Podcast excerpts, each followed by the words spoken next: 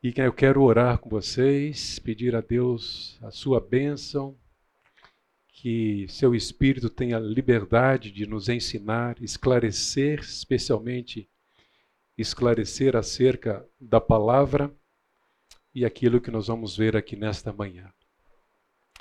Muito obrigado, Senhor, pelo tempo que o Senhor já nos deu de comunhão à volta da mesa do Senhor Jesus Cristo, relembrando que essa expressão maior do teu amor, o teu filho que se deu por nós, nos trouxe vida e a cada dia, ó Deus, nos capacita para que possamos desfrutar da tua presença, lidar com as nossas dificuldades e lutas, vencer o pecado e desfrutar, ó Deus, da comunhão contigo e da comunhão uns com os outros. Pedimos, ó Deus, que o Senhor nos conduza aqui nesse tempo. Queremos aprender com o Senhor, queremos ser encorajados nesse cuidado, ó Deus, que deve existir em nosso meio. Queremos também, ó Deus, aprender contigo e sermos impactados para que sejamos referência para que possamos inspirar aqueles que lá fora também não têm a mesma esperança que nós temos, a olharem para nós e o zelo que nós temos de uns para com os outros, a marca evidente do amor entre nós, possa atraí-los para a pessoa e para a obra do Senhor Jesus Cristo. Entregamos a Ti, ó Deus, esse tempo, esse nosso curso Rogamos a tua bênção, em nome de Jesus. Amém. Temos mais três cadeiras aqui.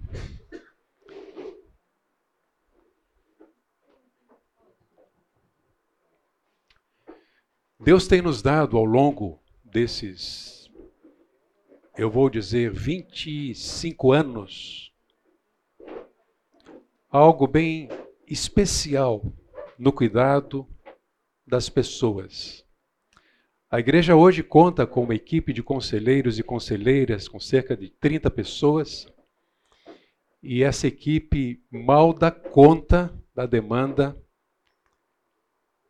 uma vez que já acontecia antes da pandemia e após a pandemia multiplicaram-se os casos de pedido de ajuda para os problemas emocionais, problemas psicológicos, e outros problemas naturais que o ser humano enfrenta.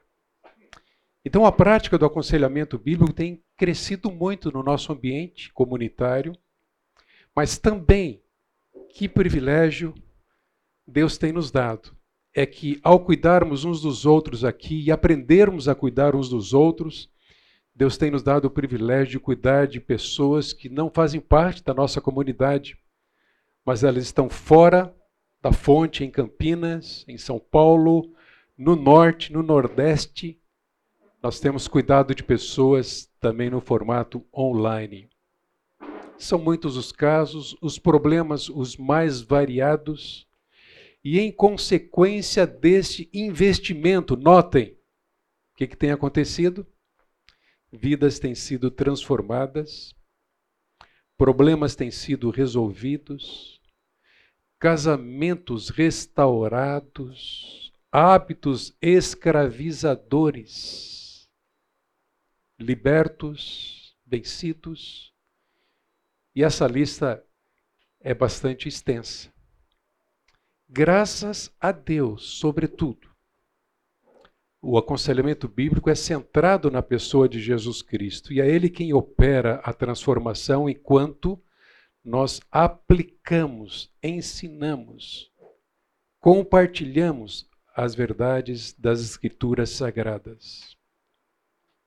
Como eu disse, a igreja da qual você faz parte, sendo crente no Senhor Jesus Cristo, é caracterizada por uma cultura de cuidado e reconhecida como um lugar em que as pessoas cuidam umas das outras para vencer a luta contra o pecado e ajudarem-se mutuamente a resolver os problemas, seus fardos, dificuldades as mais diversas possíveis.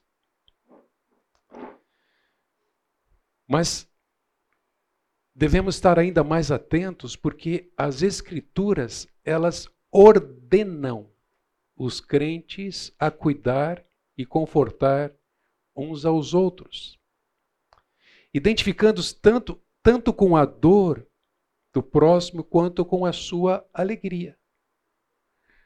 Como diz a palavra, nós choramos com os que choram e nos alegramos com os que se alegram.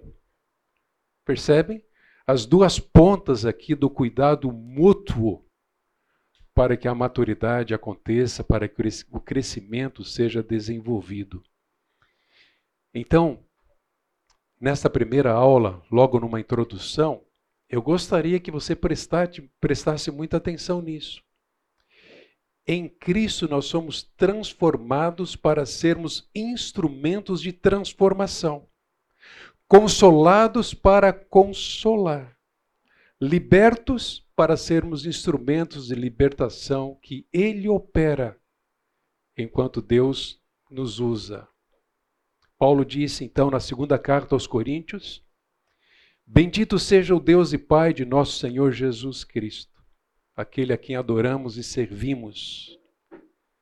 O Pai de misericórdias e Deus de toda a consolação. Notem, é Ele, é esse Deus que nos consola em toda a nossa tribulação. A palavra tribulação aparece doze vezes nessa carta. Paulo fala muito de tribulação. Ele sabia que os seus ouvintes eram frágeis como nós, enfrentariam dificuldades, tribulações no seu dia a dia.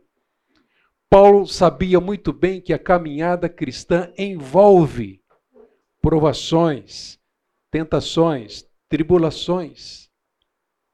Então ele diz: é Ele quem consola em toda a nossa tribulação, para que, para que, pela consolação que nós mesmos recebemos de Deus, possamos consolar os que estiverem em qualquer espécie de tribulação. Eu não vou pedir que vocês declarem aqui qual é a tribulação que você está enfrentando hoje.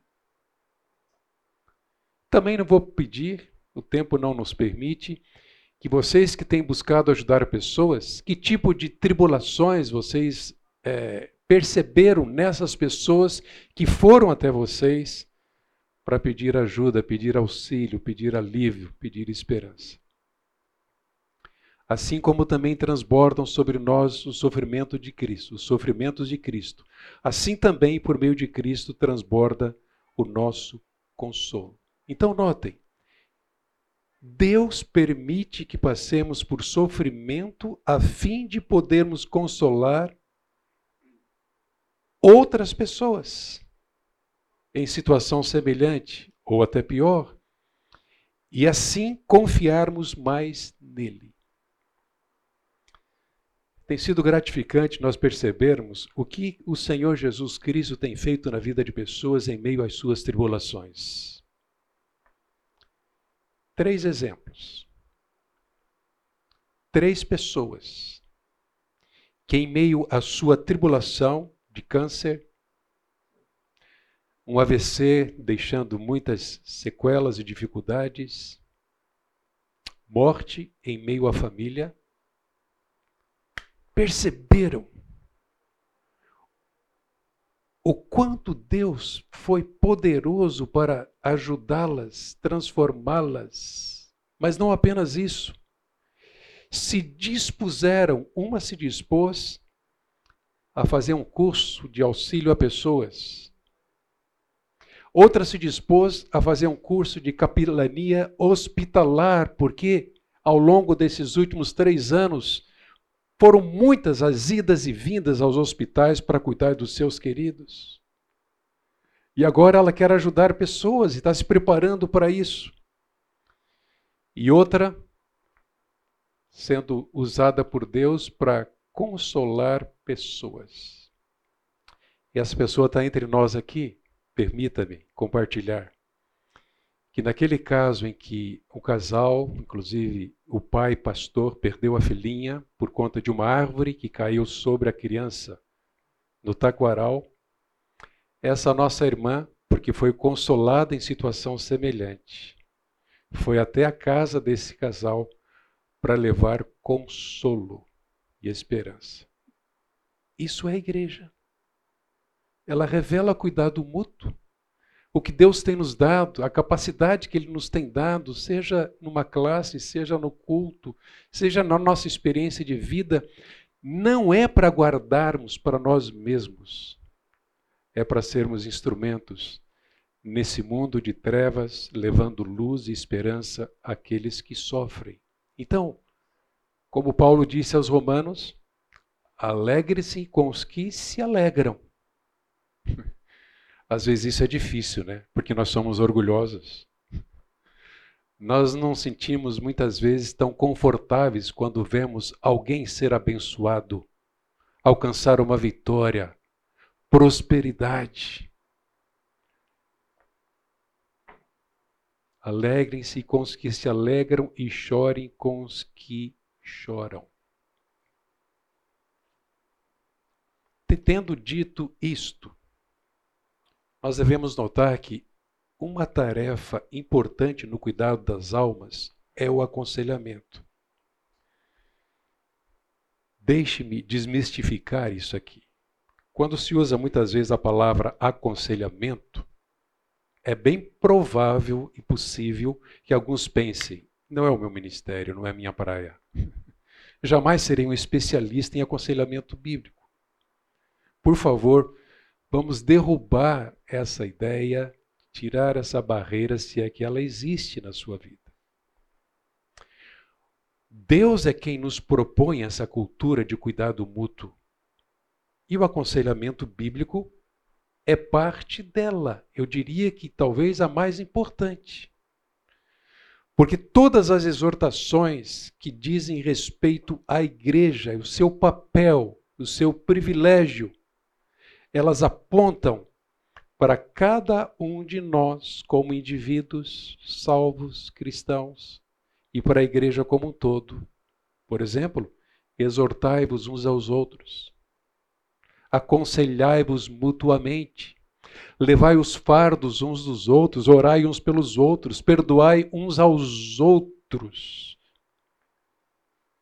São muitas, há pelo menos 25 verbos todos eles verbos usados para estimular a igreja, exortar a igreja à sua à prática da sua responsabilidade e privilégio, o cuidado das almas. Na verdade, o genuíno cuidado das almas inclui o aconselhamento praticado por nós, cristãos, no contexto da igreja local e debaixo da autoridade das Escrituras, que é o nosso manual. Uma vez que o aconselhamento bíblico é desenvolvido do início ao fim a partir das Escrituras. Infelizmente, esse cuidado tem se afastado muito dos princípios apresentados nas Escrituras. E ao longo desse curso nós vamos encarar de frente, considerar, tentando fazer uma distinção clara entre o que é esse cuidado que Deus propõe e as centenas, pelo menos há três centenas de terapias que se propõem também ajudar as pessoas, mas a grande maioria está, não está em sintonia com esse cuidado da alma que Deus propõe através das Escrituras. Nós vivemos dias com muitas vozes conflitantes. Vocês já perceberam isso? Certamente, alguns de vocês aqui que aconselham pessoas que têm sido instrumentos de Deus para abençoar, mas numa cultura com tantas vozes conflitantes e dissonantes acerca de diagnósticos, bem como soluções, e como eu disse, com centenas dessas terapias oferecidas para solucionar os problemas do homem, meus queridos, nós precisamos estar bem fundamentados e preparados, tanto teológica quanto biblicamente. Nós vamos ver algumas dessas vozes dissonantes.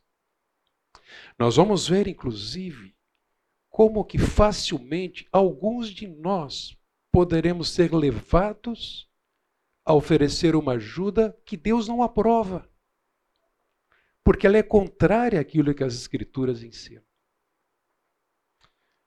Esta semana mesmo, no começo dela, conversando com uma pessoa que está vivendo uma crise conjugal, ele disse: Oswaldo, eu recorri a você por encorajamento aqui de um, de um irmão da igreja, porque olha, eu tenho buscado ajuda por aí, mas essas ajudas têm sido assim. Cara, você tem direito a ser feliz, sai fora do seu casamento. Essa é uma das vozes conflitantes e dissonantes. Né? Mas há tantas outras. Nós vivemos dias em que somos tentados e a Igreja do Senhor Jesus Cristo tem sofrido por conta de hábitos escravizadores que são cada vez mais comuns. Eu não me refiro à cachaça, a bebida. Eu me refiro a hábitos na área da sexualidade.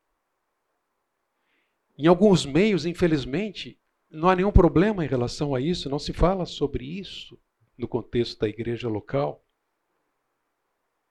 Mas eu trago aqui alguns desses exemplos, e nós vamos considerar depois, apenas para perceberem o quanto nós precisamos estar antenados ligados.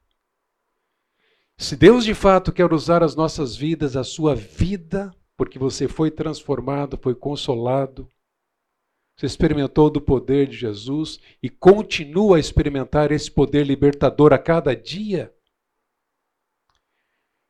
Quais são essas pressuposições norteadoras? Quais os fundamentos para esse auxílio que possa surtir o efeito desejado e agradar a Deus. Bem, a ideia desse curso veio através da leitura desse livro do Lupriolo. Lupriolo tem estado conosco aqui, já pelo menos em duas outras oportunidades. Ele vai estar conosco durante uma semana inteira, a terceira semana de agosto.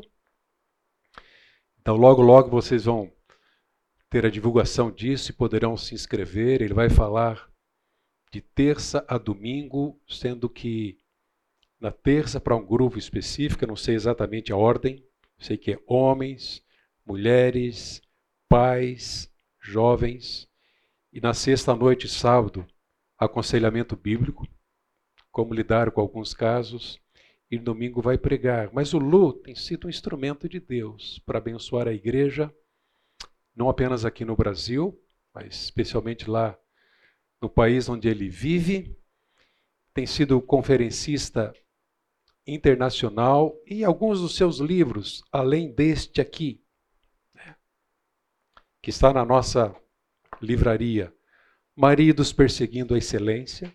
Quem já leu? Alguns de nós aqui. O Caminho para o Filho Andar, excelente ferramenta para os pais o desejo de agradar outros, filhos irados, namoro, identificando sinais de perigo e vários outros livretos: egoísmo, legalismo, desconfiança, fidelidade. Então eu sou grato a Deus pela vida do Lu, pelo quanto ele nos tem abençoado, não apenas nas suas participações aqui entre nós, mas também através da sua literatura e pelo privilégio também que me deu de poder, a partir dessa leitura, trazer esse curso aqui para vocês. Muito bem. Quais são essas pressuposições que devem nos conduzir? Quais são as pressuposições norteadoras? A primeira delas, Deus está no controle. Nosso curso não é um curso de teologia né, sistemática, não é um curso de teologia uh, sobre um certo aspecto. Embora a teologia vai estar presente de ponta a ponta. Mas quando nós pensamos em soberania de Deus, ou o fato de Deus estar no controle, quais as implicações desta verdade no conselho que nós vamos dar a alguém? Ou enquanto ajudamos alguém a lidar com seus problemas e, obviamente, enquanto nós lidamos com os nossos próprios problemas. Eu não tenho dúvidas de que alguns de vocês vieram para cá com essa expectativa. Como é que eu lido com o meu problema? Há uma estatística que diz que cerca de pelo menos 75% dos alunos nas faculdades de psicologia são matriculados com a expectativa de resolver seus próprios problemas. 75%. É bastante grande esse número. E isso é ótimo. Nós precisamos sempre aprender como lidar com os nossos problemas. Como é que eu lido com os meus problemas? E depois, como é que eu ajudo alguém a lidar com seus problemas sem o peso de resolvê-los? Então, Deus está no controle. Se nós queremos que o aconselhamento bíblico é indispensável no cuidado da alma, este fundamento é extremamente importante. Porque não há nada que foge a esse controle, bem como ao propósito do nosso Deus para as nossas vidas. Segundo, o homem é responsável. Opa! Parece que isso está totalmente fora de moda nos nossos dias. Responsabilizar o ser humano pelos seus atos, pelas suas escolhas. Agora, como é que eu vou resolver o meu problema do meu irmão, do meu próximo, se eu não considerar que ele precisa ser responsabilizado pelas suas escolhas, pelos seus pecados. Notem que há uma antropologia bíblica aqui presente. Toda proposta terapêutica parte de uma antropologia. Mas se a antropologia que serve como fundamento para essa terapia não for bíblica, imagine que encrenca Quantas dificuldades, que auxílio limitado, que alcance limitado. Então, nós vamos considerar isso. É extremamente importante que o homem seja responsabilizado. A terceira pressuposição. Existe relação entre pecado e sofrimento? Ou sofrimento e pecado? Qual é essa relação, se existe? Nós sabemos, através de toda a narrativa bíblica, que o pecado é a principal razão do sofrimento humano. Mas será que todo sofrimento do indivíduo, daquele indivíduo, é por conta de um pecado seu? Quão importante é considerarmos isso. Terceiro, quando eu disse que nós vivemos numa cultura com muitas vozes dissonantes, são dissonantes especialmente por causa da impossibilidade de sintonia ou de harmonia entre as propostas da psicologia humanista secular e as Escrituras. Se algum psicólogo está aqui, por favor, não me bata, não me, não me bata, deixa eu esclarecer. Nós não estamos condenando aqui o profissional, o psicólogo. Mas é muito importante nós entendermos que se a psicologia e a Bíblia podem andar juntas, até que ponto elas andam juntas? Porque quando chegarem a uma situação de ter que decidir havendo divergência, só pode haver uma autoridade. E se a Bíblia não for autoridade,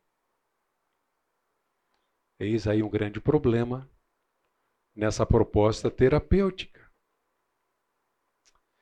Isso tem sido muito discutido ultimamente. Graças a Deus, a Igreja do Senhor Jesus Cristo tem acordado e admitido o seu pecado ao longo dessas últimas décadas de delegar aqueles que não adotam uma antropologia bíblica e nem têm como proposta de auxílio uma solução profunda e permanente para levar o ser humano à estatura do Senhor Jesus Cristo. A igreja tem admitido então o seu pecado ao esquivar-se do seu papel, responsabilidade e privilégio e delegar esse papel e responsabilidade a profissionais. Gente, nós, nós trabalhamos em parceria com alguns profissionais da psicologia. Nós trazemos para nos ajudar psiquiatras. Mas nós, nós de fato, não delegamos o cuidado da alma a nem este e nem aquele. Eles podem nos ajudar a descrever sintomas, ainda que não consigam explicar o que está acontecendo. Obviamente, eles não estão se baseando em ciência comprovada num laboratório, num exame, mas são homens que Deus nos traz para que possamos contar com a sua ajuda quando necessária e não há nenhum problema em relação a isso. O grande porém é que numa cultura e sociedade cada vez mais psicologizada, cristãos desatentos estão cada vez mais propensos e com muita facilidade em aceitar rótulos, diagnósticos duvidosos e mais propensos a correr para esse auxílio sem sequer tentarem encontrar em Deus, na Bíblia, no conselheiro, na conselheira bíblicos, a solução para o seu problema. Às vezes eu fico impressionado ao perceber que um pai ou uma mãe, quando nos trazem o seu problema com os filhos, e vocês sabem que o problema nunca é da criança. Eles já passaram por várias consultas, porque a orientadora educativa escolar propôs que a criança que está dando muito trabalho, está irrequieta na classe, ela incomoda os amiguinhos, os coleguinhas, isso é fato, isso é verdadeiro. Ah, logo, a conclusão é que ela tem TDAH e precisaria de um profissional, e os pais prontamente vão, passam, gastam, investem e nada acontece. Aí trazem para a igreja resolver. Quantas vezes nós temos que dizer: o que está faltando é disciplina do seu filho. O que está faltando é um relacionamento estável entre vocês. A criança não respeita o pai ou a mãe, por exemplo. O que está faltando é seriedade com a palavra. E não são poucas as vezes em que nós, é, ainda que isso não seja tão agradável, mas nós desfrutamos do privilégio de simplesmente apontarmos para aquilo que funciona. Tem funcionado. Tem transformado vidas. Tem ajudado pais, tem ajudado mães. E esses pais que estão tão descuidados hoje são aqueles que mais tarde virão trazer seus filhos adolescentes para que a igreja possa socorrê-los. Não fizeram a lição de casa foram descuidados, deixaram a cultura desses dias influenciar as suas escolhas, suas decisões. Doença e pecado. É uma boa discussão dos nossos dias. Quão é importante nós termos clareza em relação a isso. Né? Quando é doença, quando é pecado, ou as duas coisas e como lidar com isso. Outra pressuposição: amar a Deus e ao próximo. Isso influencia totalmente as nossas vidas e ajuda que nós vamos oferecer a alguém.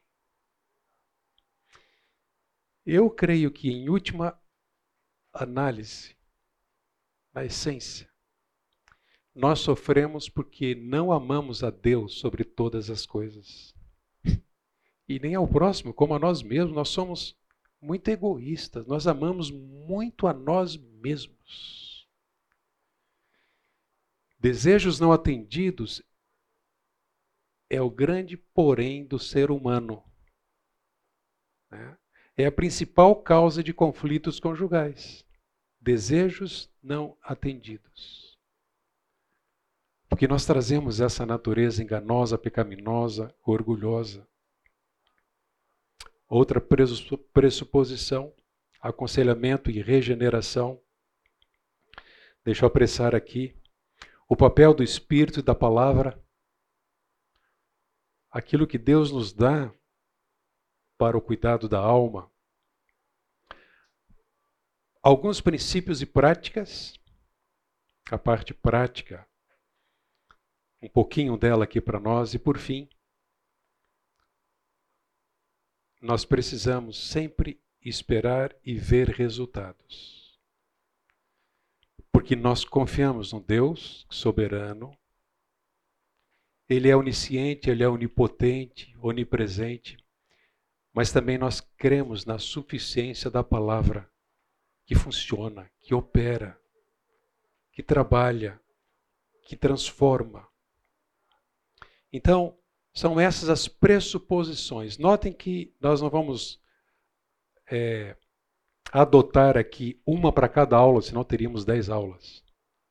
Mas algumas nós vamos juntar em, em, em numa mesma aula, pelo menos duas delas ou quatro. Deixa eu perguntar para vocês, o que é aconselhamento bíblico? Pense um pouquinho.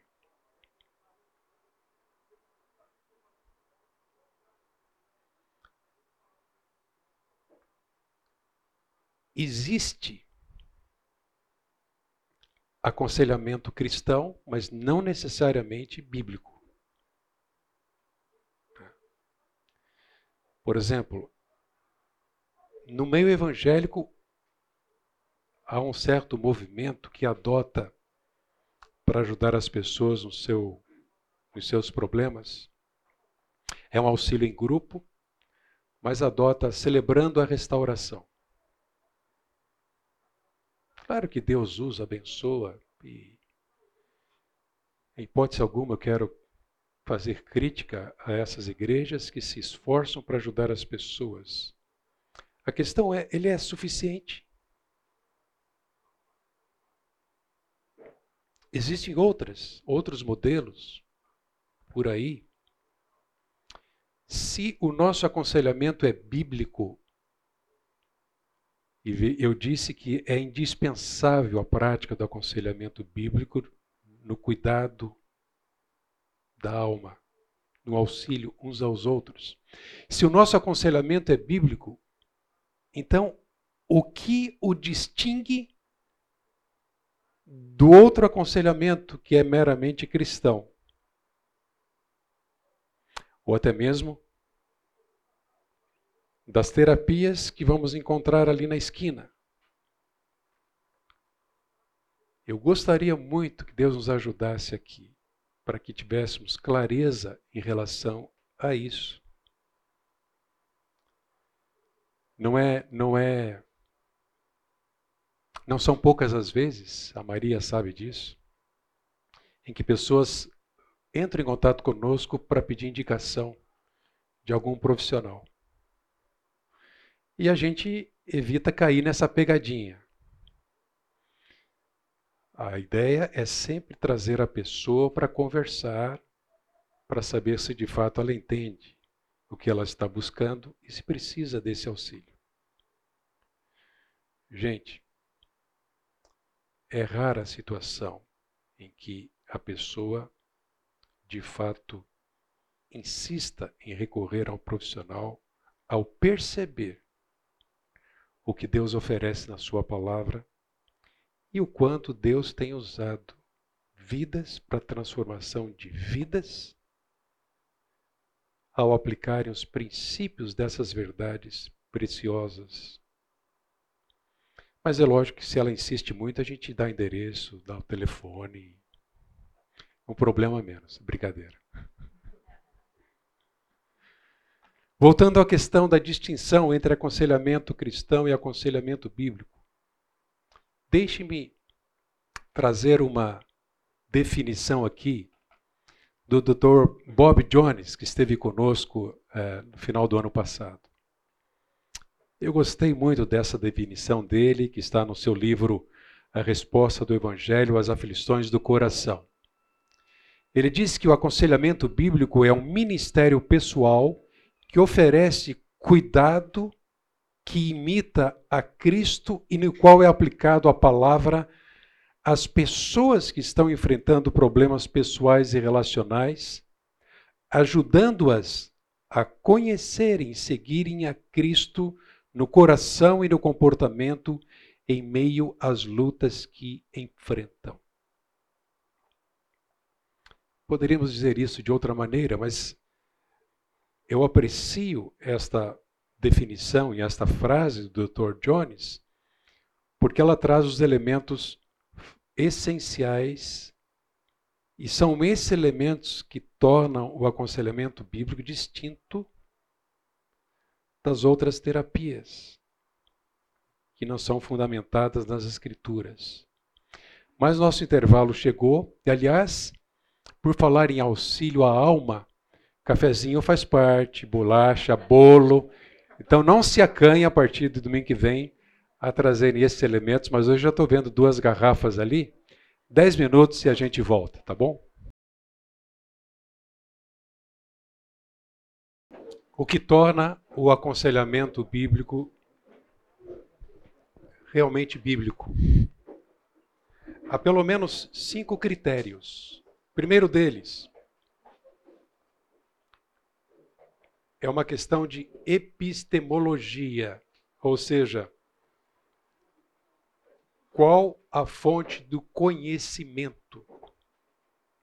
Se compararmos o aconselhamento bíblico e outras propostas terapêuticas, esse é um critério. Qual é a fonte do conhecimento? O que se entende sobre o homem, sobre o sofrimento, sobre o mundo, sobre Deus?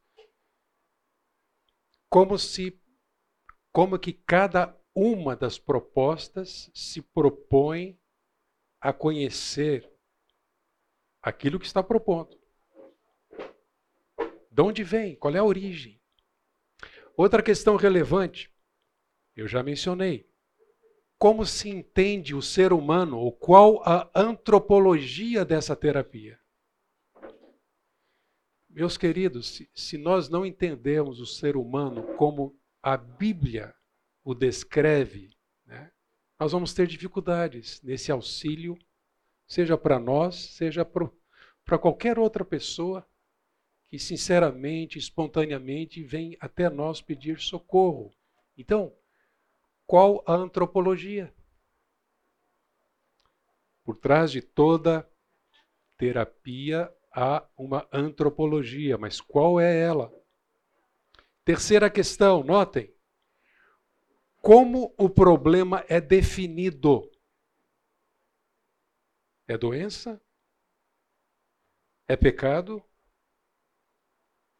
Enfim, nós precisamos da sabedoria do alto revelada nas Escrituras para podermos entender o nosso problema e ajudar o nosso aconselhado ou aconselhando a entender o seu problema. Lembrando que já estamos no quinto volume do livro que classifica os sintomas e doenças. DSM. Né? É um livro que classifica os transtornos e só vai engrossando cada vez mais. Se alguém espirrar aqui, opa, transtorno descontrolado.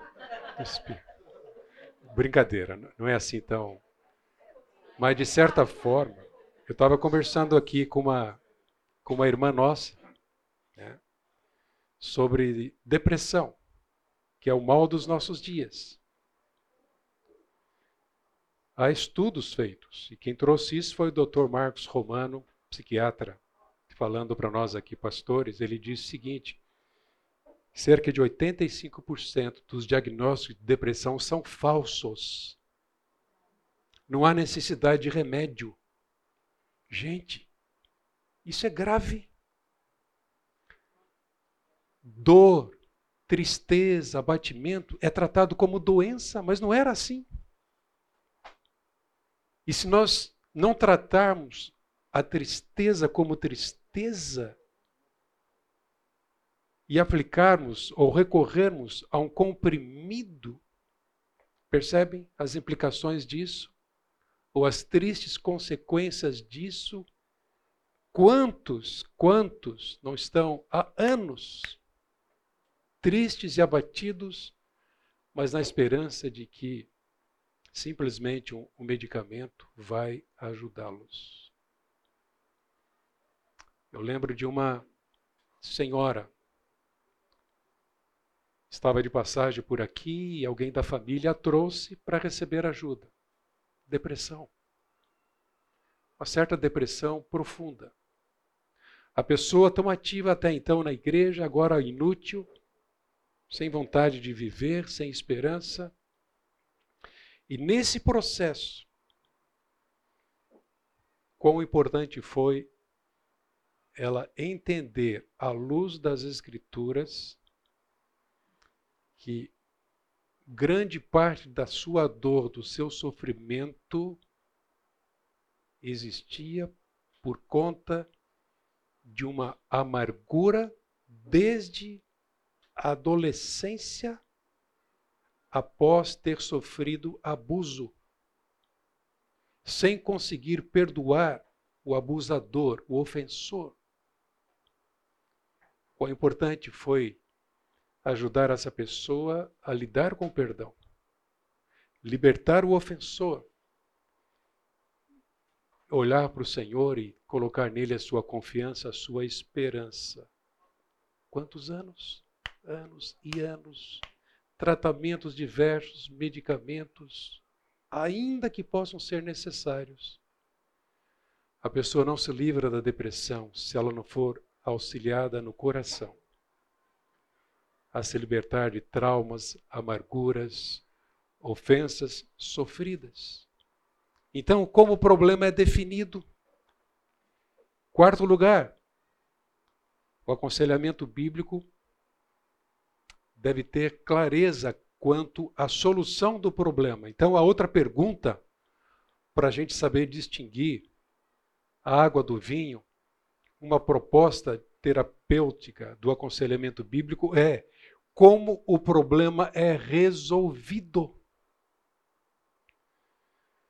Quando nós temos um, uma enxaqueca, uma dor de garganta, dor de ouvido, os, os médicos aqui presentes não me deixem errar. Nós corremos para o médico. Né? Ele vai nos receitar o remédio que se aplica àquela situação, algo bem específico. Então, a proposta de um profissional na área da saúde é resolver o nosso problema, atacando a raiz, não simplesmente os sintomas. Se nós não tivermos clareza quanto ao aconselhamento bíblico, como parte do processo de auxílio à alma, o que Deus propõe para nós e para a sua igreja, nós estaremos propensos a errar aqui, achando que o alvo a ser alcançado ou o trabalho a ser realizado é simplesmente ajudar a pessoa a encontrar alívio aos seus sintomas. Relacionado a isso, a quinta pergunta, para sabermos distinguir: qual é o alvo? Onde se quer chegar? E se o problema persistir? Não há esperança? Porque o problema continua?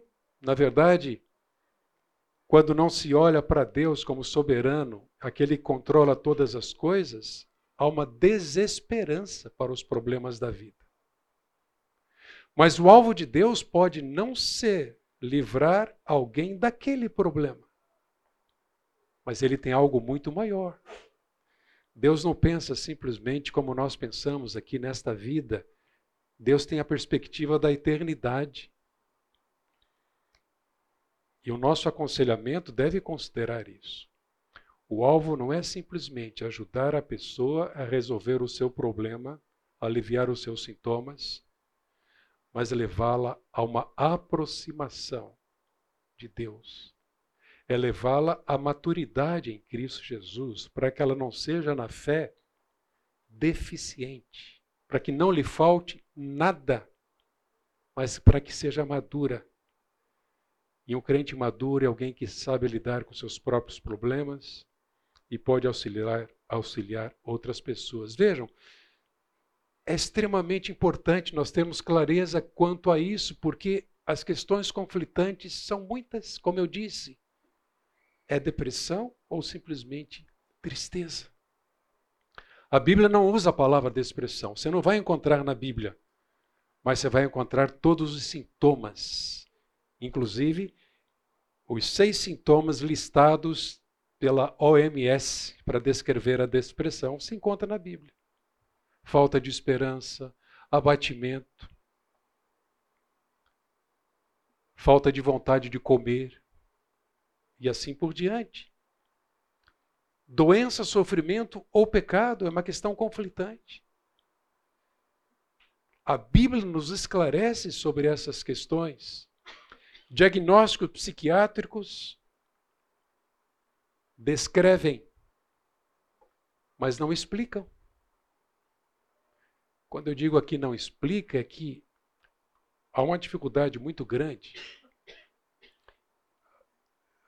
Alguns médicos aqui sinto-se à vontade para participar, mas há uma dificuldade muito grande na própria psiquiatria para entender o problema humano uma vez que eles não, eles raramente podem contar com um exame laboratorial? Um diagnóstico preciso. Então eles observam, analisam, obviamente são criteriosos, mas nem sempre eles acertam no diagnóstico. Eles têm essa dificuldade, então receitam porque tem que receitar, sim, a pessoa carece disso. E muitas vezes vai precisar do, do, do tratamento medicamentoso durante um bom tempo, mas quão importante nós, nós de fato entendemos que se há um problema no coração dessa pessoa, as Escrituras são suficientes para ajudá-la a lidar com esse problema. E ela não pode simplesmente depender de um, de um outro tratamento que, embora possa ser útil e necessário para a sua vida, jamais poderá ajudá-la a lidar com as questões do coração, né? como a amargura, mesmo o abatimento, a desesperança, a ira, a rebeldia, a, a própria tristeza. Todos esses conflitos, na verdade, eles servem de teste à nossa fé. Mas também, gente, diante dessas questões de hoje, nós somos testados sobre quão firmes estamos nos fundamentos bíblicos para o cuidado da alma. É, seria muito legal se a gente não delegasse, assumisse. Eu vou sentar, eu vou conversar com essa pessoa. O que Deus tem feito na minha vida, o que eu conheço das Escrituras, que Ele me use. Eu não vou delegar, nem para outro conselheiro cristão, eu vou tentar ajudar antes. Se precisar de ajuda, é outra história. Isso faz parte do processo. Conselheiros trocam é, experiências para um auxílio mútuo, sobretudo em relação a casos problemáticos. Eu disse outro dia aqui para a equipe de aconselhamento bíblico, né, que nós pastores nos auxiliamos muito na área de aconselhamento. Outro dia o Fernando chegou para mim e disse: Oswaldo, eu te procurei, você não estava aí, cara. Eu... Surgiu um caso aqui que eu nunca lidei com ele. Aí ele compartilhou o caso. Eu disse: Ah, eu também não. E aí vamos buscar juntas as soluções, buscando também fora daqui. Mas isso é igreja. Né? Não vamos delegar, muito menos para alguém de fora do ambiente cristão, sobretudo pessoas que têm compromisso com Deus e com a verdade bíblica, aquilo que está ao nosso alcance, que é papel nosso, que é responsabilidade nossa.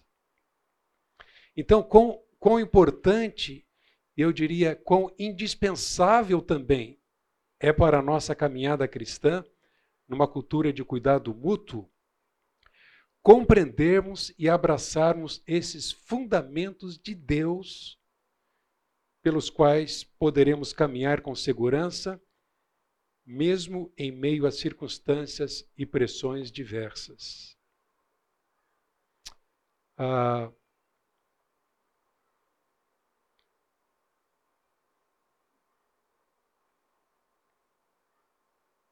nós temos algo em comum. E o que nós temos em comum? E não apenas nós aqui, mas cremos que todos aqueles que fazem parte desta comunidade, como membros, têm em comum o fato de que há uma única verdade que nos guia. Certo? A palavra, a Bíblia, as Escrituras. E um conselheiro bíblico é aquele cujo modelo de aconselhamento reflete as Escrituras não são as minhas ideias, as nossas ideias, mas reflete as Escrituras em cada aspecto. As pressuposições, então, desse conselheiro bíblico estabelecem tanto a sua filosofia quanto a metodologia que ele vai usar. Então, o que ele pressupõe? Ele pressupõe aquilo que a Bíblia ensina. Como eu disse, gostaria muito que Deus nos abençoasse aqui ao longo desse curso para entendermos essas pressuposições, pressuposições básicas necessárias para o ministério de cuidado com o próximo e o desenvolvimento, o estímulo, a apreciação dessa cultura em nossa comunidade. E assim chegamos, mais tarde do que eu esperava, à nossa primeira pressuposição. Deus está no controle. Ele é criador, soberano, sustentador de todas as coisas. Qual a importância ou quão fundamental é nós considerarmos isto enquanto buscamos lidar com os nossos problemas e ajudar aqueles que precisam de ajuda? A verdade é que quando as pessoas trazem seus conflitos, elas precisam de ajuda e de esperança, talvez mais de esperança do que de ajuda. Agora, como encontrar esperança ou oferecer esperança? Esperança, obviamente, é algo indispensável para transmitirmos a alguém logo no começo e durante todo o nosso tempo de auxílio. Se a pessoa vai conversar com você para trazer o seu problema, a sua dificuldade, pedir a você ajuda e você não incutir esperança, poderá ser que ela não volte mais. Mas a esperança única e verdadeira, ela existe tão somente porque ela está fundamentada numa verdade que não falha. Então não é esperança em você, nem na igreja, no conselheiro. A esperança é em Deus e na Sua palavra.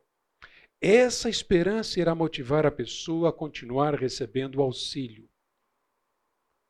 Então, ajudar alguém a compreender a soberania e o controle de Deus é um dos caminhos mais seguros para oferecermos esperança. Não aceite a ideia de que ela veio em busca de encontrar esperança naquilo que você pode oferecer, ou do que a igreja pode oferecer. Mas sim, leve essa pessoa a entender e a crer na soberania de Deus sobre a sua vida, a sua história, seja o passado, o presente ou o futuro, o seu conflito, a sua dor porque Deus não ignora nada dentro do seu propósito de levá-la a algo muito melhor e maior do que a, simplesmente a solução do seu problema. Em Cristo Jesus,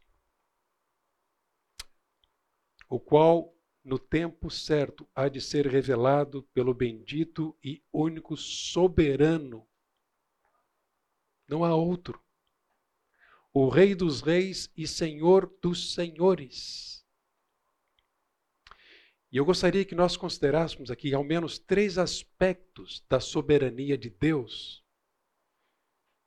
que é, influenciam, são indispensáveis em qualquer processo de ajuda, de auxílio. Imagine alguém que vem até você e duvida da soberania de Deus para resolver o seu problema. Já encontrou alguém assim? Certamente. Pessoas desesperadas tentando de todas as maneiras, buscando em várias fontes a solução para o seu problema. Mas ela não crê que Deus saiba do problema dela. Deus não sabe. Ah, veio à minha mente aqui uma, uma jovem, na época jovem, que tinha uma, uma ideia completamente distorcida sobre Deus. Ela duvidava do amor de Deus, ela duvidava da soberania de Deus, afinal, desde os sete anos de idade, sendo abusada numa seita, dentro de uma seita. Quão importante foi nesse longo processo de misericórdia, de auxílio, de socorro a essa pessoa, ela entender a soberania de Deus, o controle de Deus, tanto para perdoar os seus agressores, quanto para colocar em ordem seu mundo interior e glorificar a Deus por tê-la preservado até aqui. Então, então se, se alguém pensar que Deus poderá ser surpreendido com alguma coisa como se não soubesse, qual o resultado disso? Desesperança. Deus não sabe, Ele não entende a minha dor, Ele não conhece o meu problema. E para ter esperança é necessário crer que Deus é maior do que o seu problema e que não há nada na vida dos seus filhos que ele não controle. Afinal, ele é o único soberano Deus. Quais as implicações disso? A primeira delas é que Deus tem um propósito. A esperança tem o seu fundamento na certeza de que não há nada que aconteça nas nossas vidas sem que Deus tenha um propósito. Você crê nisso? Pensamos nisso quando Deus nos usa para ajudar alguém? Qual é o principal propósito na vida? Sua, minha, de qualquer outra pessoa.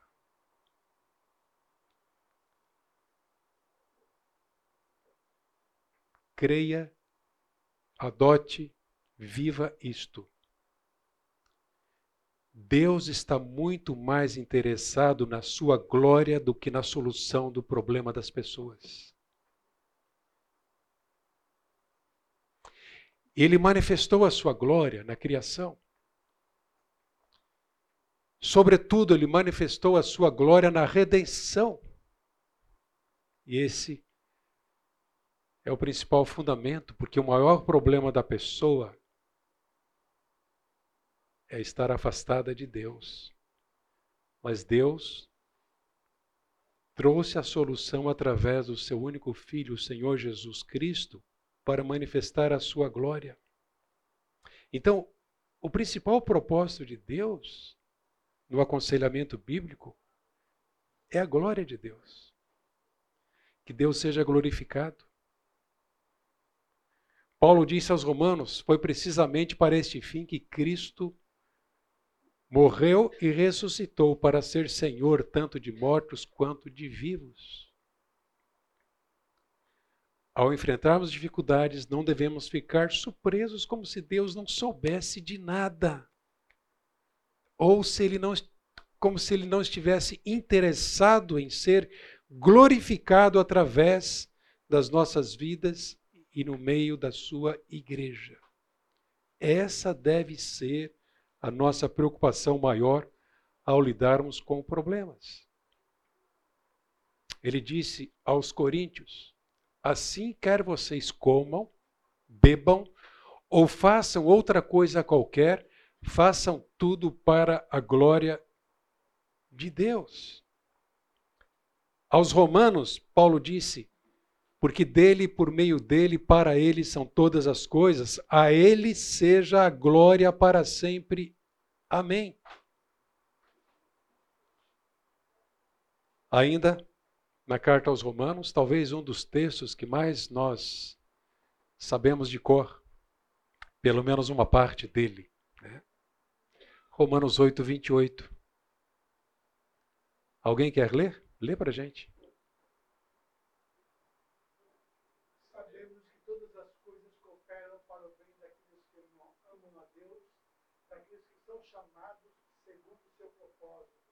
pois aqueles que Deus de antemão conheceu, a ele também predestinou para serem conformes à imagem de seu filho, a fim de que ele seja o primogênito entre muitos irmãos.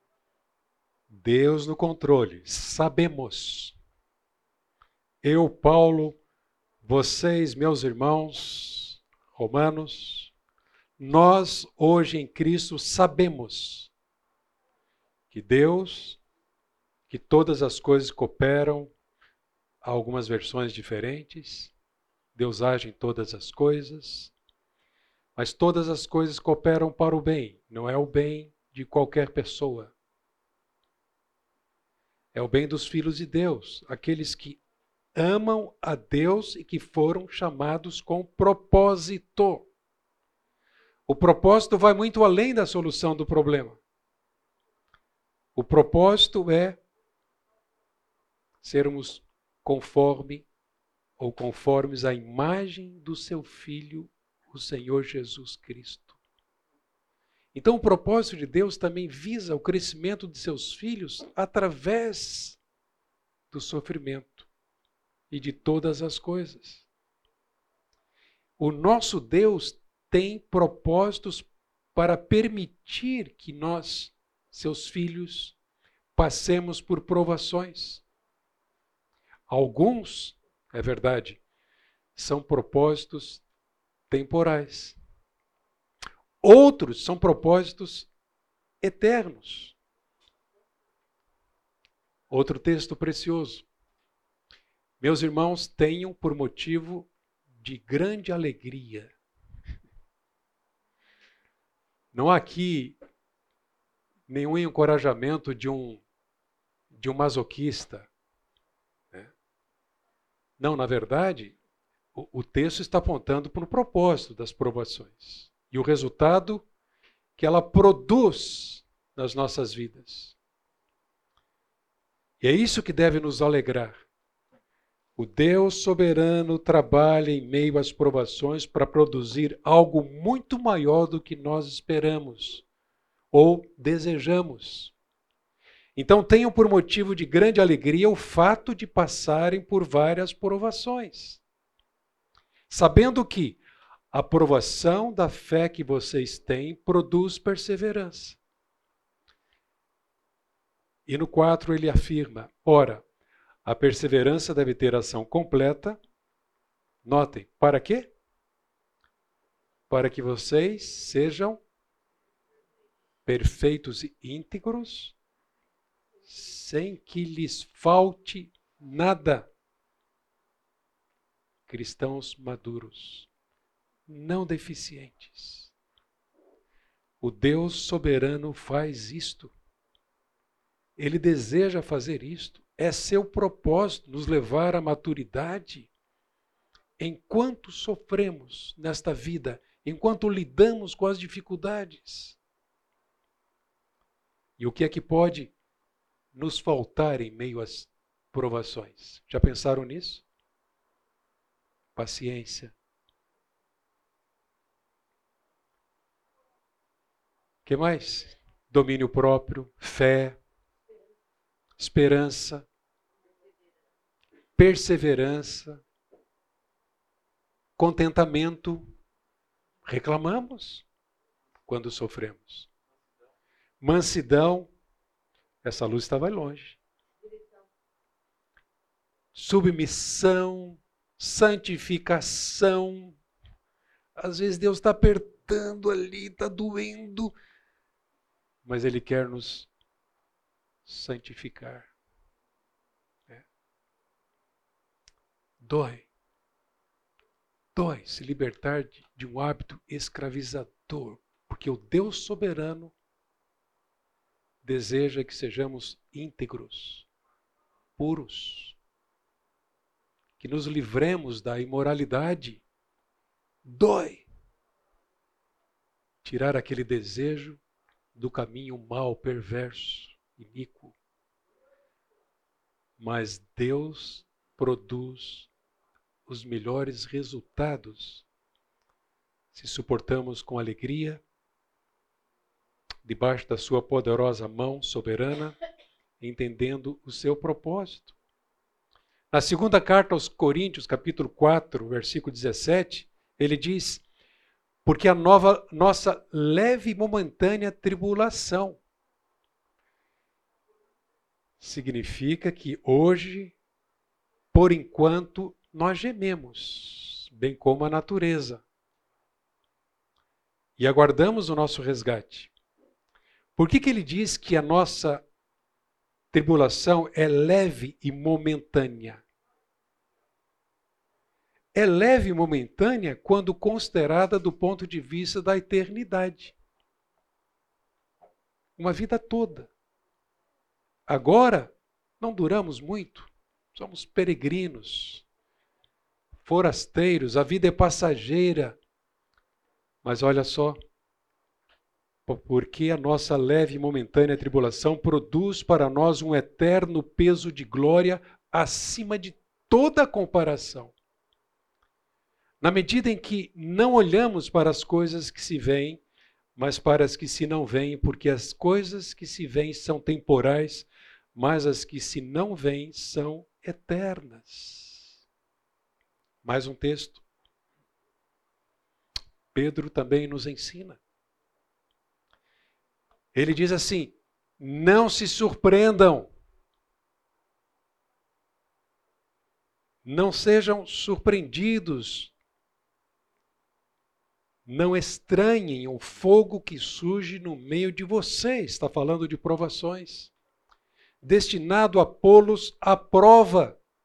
Seja uma doença, o um desemprego, uma ofensa, uma perda, uma frustração, uma derrota. Não se surpreendam destinado a pô-los à prova como se alguma coisa extraordinária estivesse acontecendo. Pelo contrário, alegrem-se na medida em que são coparticipantes dos sofrimentos de Cristo, para que também na revelação da sua glória vocês se alegrem exultante. Percebem? Quão importante é compreendermos o propósito soberano de Deus em meio às provações, aos conflitos eu tenho que ter cuidado com a falsa teologia do sofrimento. Isso não é de Deus, isso é falta de fé. Eu tenho que ter cuidado com a proposta e compreensão humanista, meramente humanista, para o sofrimento humano. Ignora, não é relevante, não tem nenhum valor, não há nenhum proveito. Segundo, ao compreender a importância da soberania de Deus no aconselhamento bíblico, eu devo também considerar que Deus sabe dos nossos limites e nos provê o livramento. Cremos nisso? Vejam o que Paulo diz. Não sobreveio a vocês nenhuma tentação que não fosse humana que, que isso significa? Nenhuma tentação fica fora, digamos, da, da categoria bíblica de experiências humanas comuns. Ah, mas o meu problema é muito maior. Você não conhece o marido que eu tenho lá em casa. Meu problema não se compara a nenhum outro. A perspectiva bíblica é que não há tentação ou provação que não seja comum aos homens. Ele sabe. Qualquer que seja. Paulo usou um termo aqui que é um termo neutro, peirasmos no grego. E esse termo aqui pode significar tanto tentação como provação. Como provação ou teste, é um termo que se refere a qualquer situação que está exercendo pressão sobre nós. Lembra da sua última? Ok. Algo que exerce pressão sobre a sua vida. E como tentação, significa que o coração da pessoa está sendo pressionado a pecar diante da provação. Então, Deus sabe quanta tentação cada um dos seus filhos é capaz de suportar e limita essas tentações ou provações de acordo com esse conhecimento que ele tem. Mas nós temos uma promessa. O nosso Deus promete impedir que sejamos pressionados, provados ou tentados além da nossa capacidade de suportar sem pecar. Opa! Então, no meu conflito, na minha aprovação, eu não preciso pecar para me escapar dele.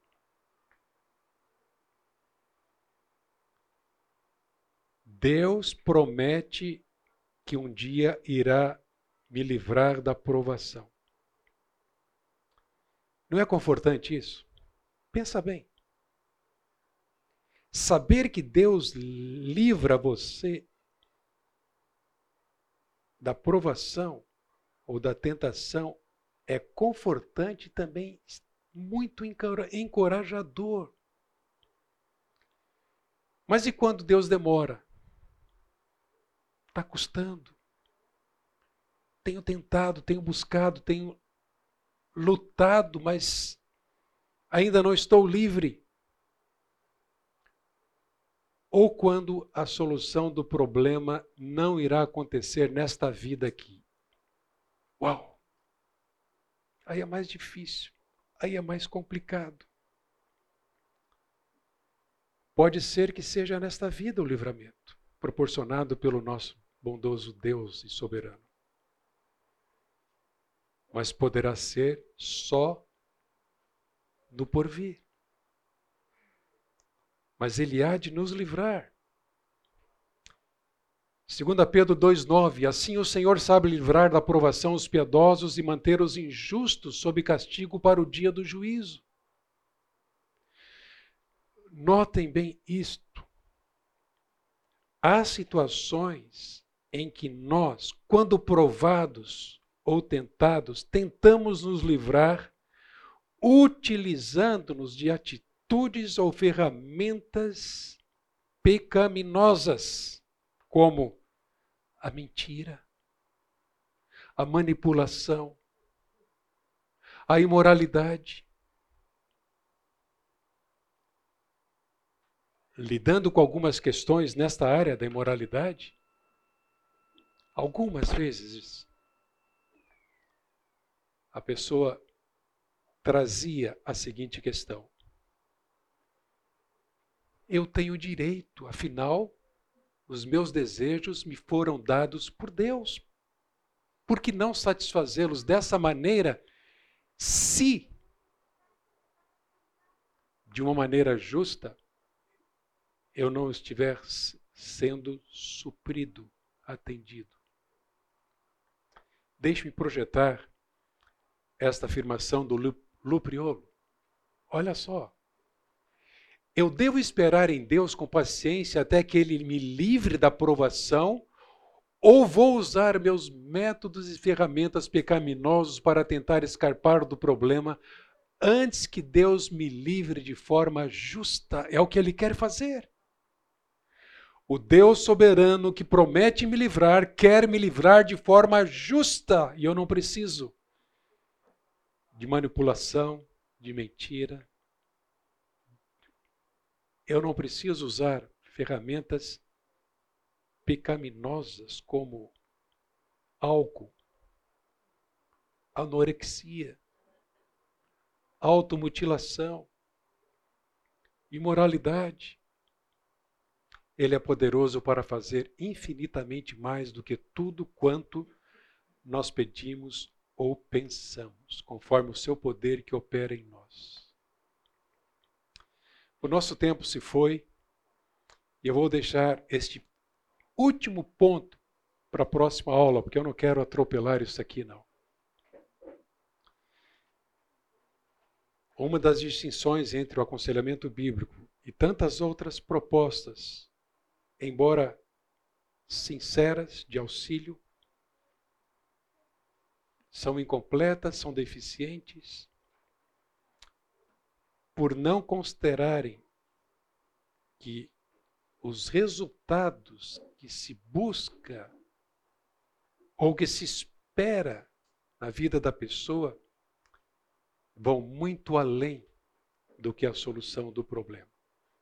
E eu quero apresentar aqui nesse ponto Quais são esses resultados que Deus deseja ver na vida de alguém que, como ser humano, ainda luta, ainda sofre, é provado, passa por tentações, passa por privações, sofreu abuso, enfermidades.